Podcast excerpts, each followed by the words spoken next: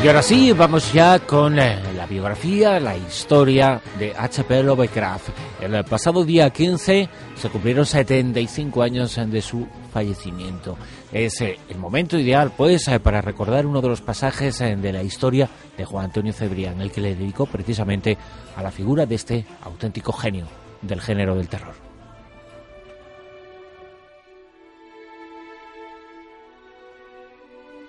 Esta noche os voy a contar una historia y voy a intentar no apasionarme, porque el tipo merece la pena. En su día hablamos de, su gran hermano del siglo XIX, Edgar Allan Poe, y hoy le toca el turno a él, al gran sacerdote, al sumo sacerdote, al hacedor de nuevas religiones, al creador de mitos, leyendas, dioses, prehistoria. Es sin duda alguna uno de los grandes y mejores cerebros del siglo XX aunque nunca publicó un libro, siempre en forma de relato, siempre en su querida revista Weird Tales, Howard Phillips Lovecraft merece, por mérito propio, un tiempo en nuestra Rosa de los Vientos, un tiempo en nuestros pasajes de la historia. Hoy hablamos de Tulu, hoy hablamos de Dagon, hoy hablamos del Necronomicon, hoy hablamos de aquel que paseaba por las tumbas, hoy hablamos de aquel que odiaba la luz, aquel que revivía por las noches para encontrarse con sus fantasías angustiosas. Hoy hablamos de Howard Phillips Lovecraft.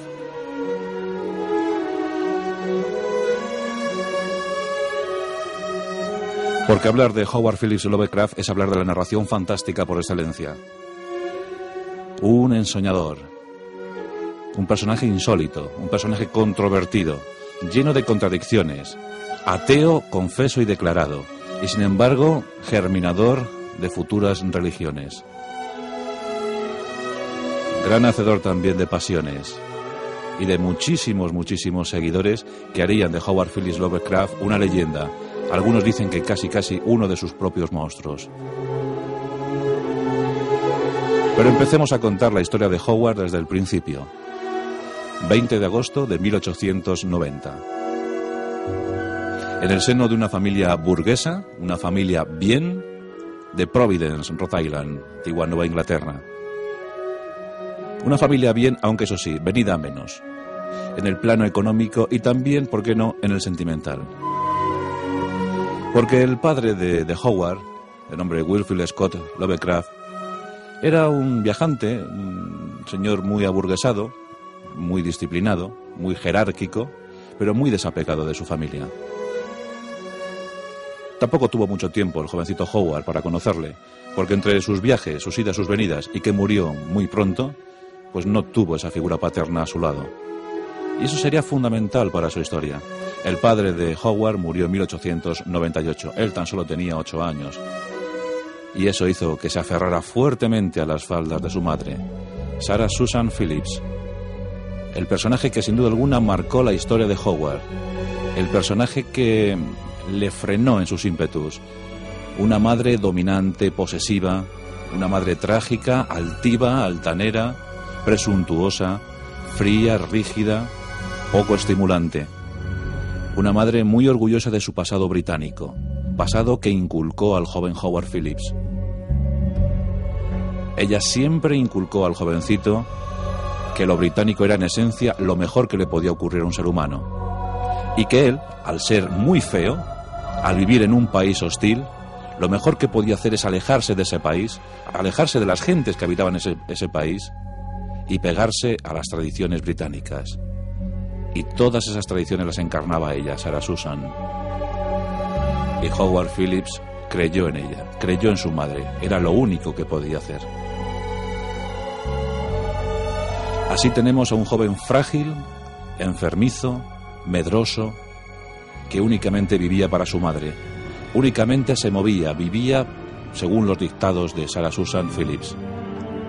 Y esa protección la ejerció durante toda su vida.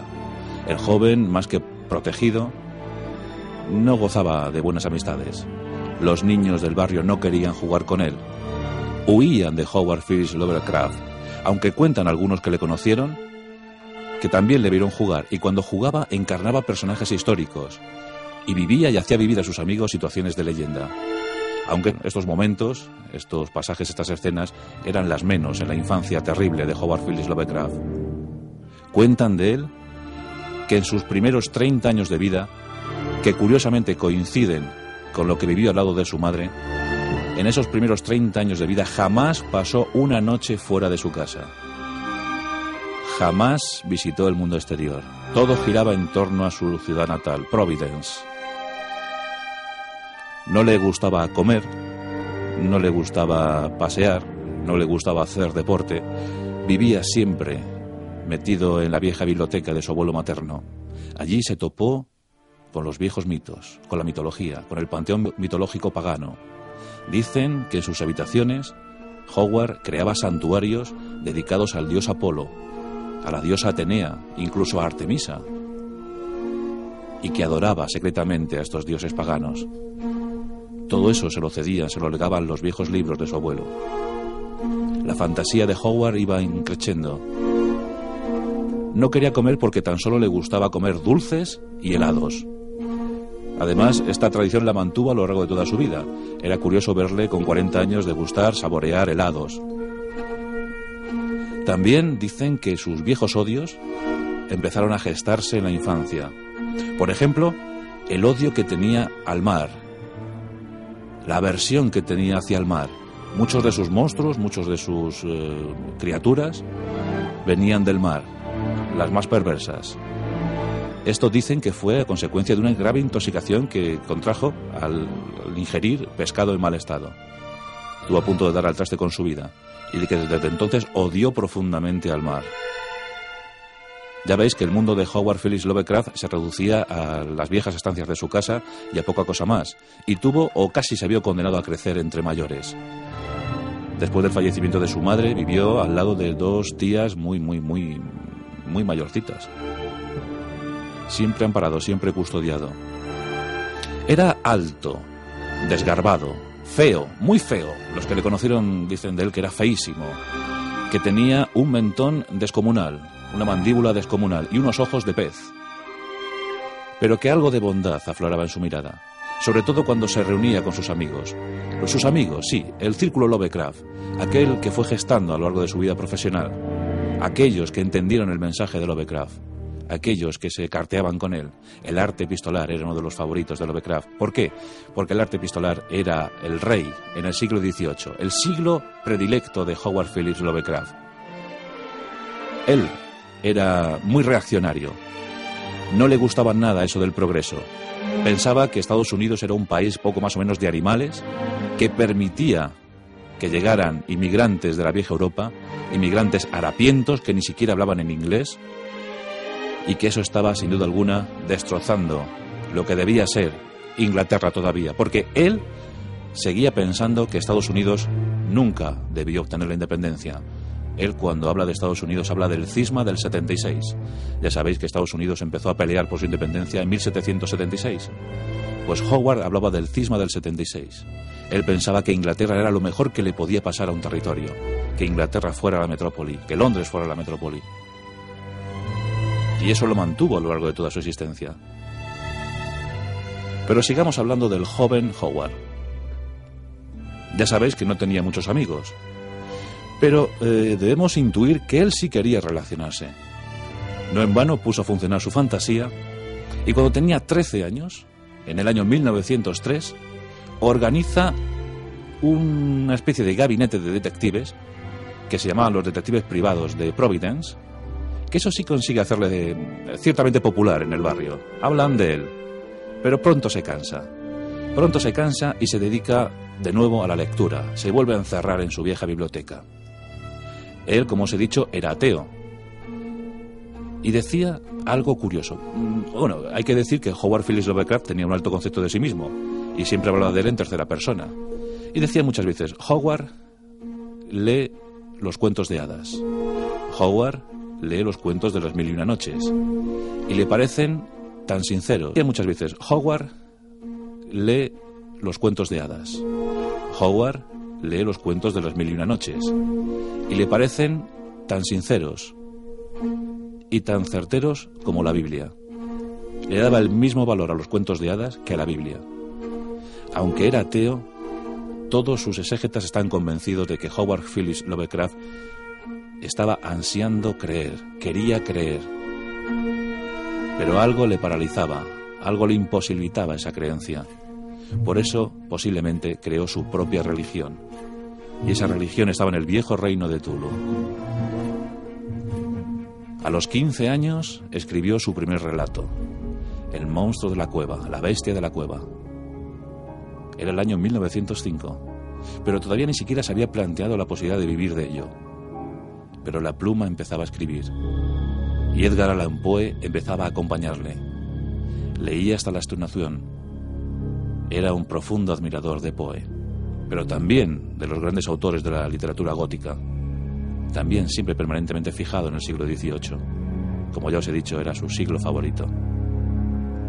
Pero el siglo XX estaba ahí. El siglo XX se movía, el siglo XX era el desarrollo, era el avance, y él estaba francamente horrorizado. Todo lo que estaba ocurriendo le superaba. ¿Por qué no volver atrás? ¿Por qué no recuperar la esencia? ¿Por qué, Dios mío, no volver a ser británicos? Se entregó por completo al estudio de su tierra, aunque en principio era un gran narrador fantástico. Dicen también sus críticos que poco a poco se fue convirtiendo en un escritor realista, muy realista. Esto cuando lo dijeron los críticos, los otros críticos, los que se aferraban a la hipótesis fantasiosa, decían que no era posible, pero los realistas decían que sí, que nadie como él había contado cómo era la raíz de su vieja tierra de Nueva Inglaterra. De hecho, era un buen historiador de Nueva Inglaterra, un buen economista de Nueva Inglaterra, lo sabía todo sobre Nueva Inglaterra. Y siempre Providence al fondo, el escenario natural. Odiaba la luz, como os he dicho, pero por la noche se revitalizaba, se recuperaba como los vampiros.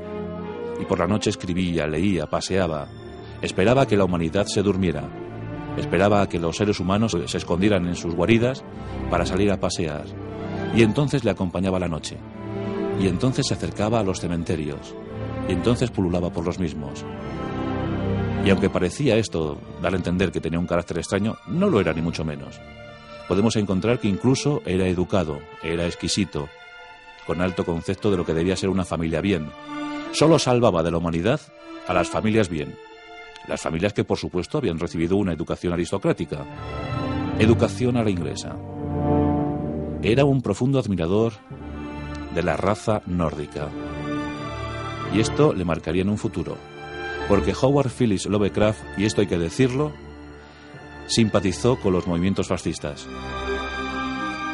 Sería en el final de su vida, aunque él era un profundo y convencido pacifista, pero desconfiaba del género humano.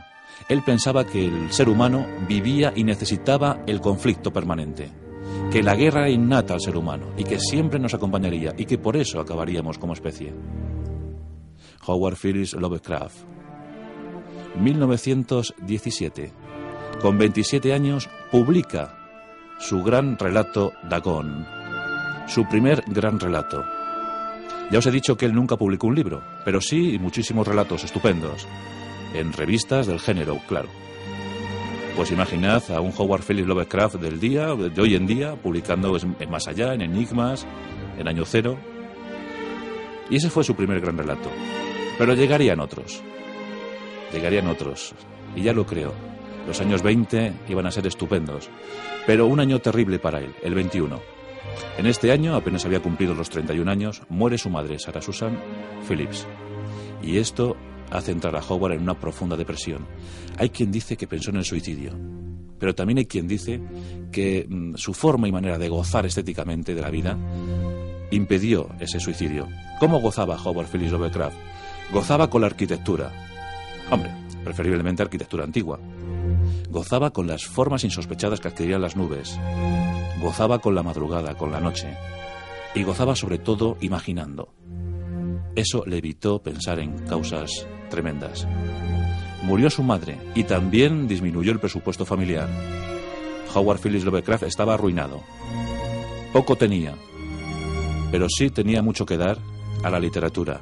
Y por eso se decidió por la literatura, quería vivir de la literatura, era lo único que le movía, su único afán profesional. Así se convirtió en corrector de estilo, se convirtió en crítico y sobre todo se convirtió en el gran escritor que todos conocemos. Y empezaron a llegar los relatos. Weird Tales, la revista que acogió esos relatos. Y lo más sorprendente, aunque pasó desapercibido para el gran público, claro, como todos los genios, sí que hubo un pequeño grupúsculo que se empezó a gestar, lo que se llamaría posteriormente el Círculo Lovecraft.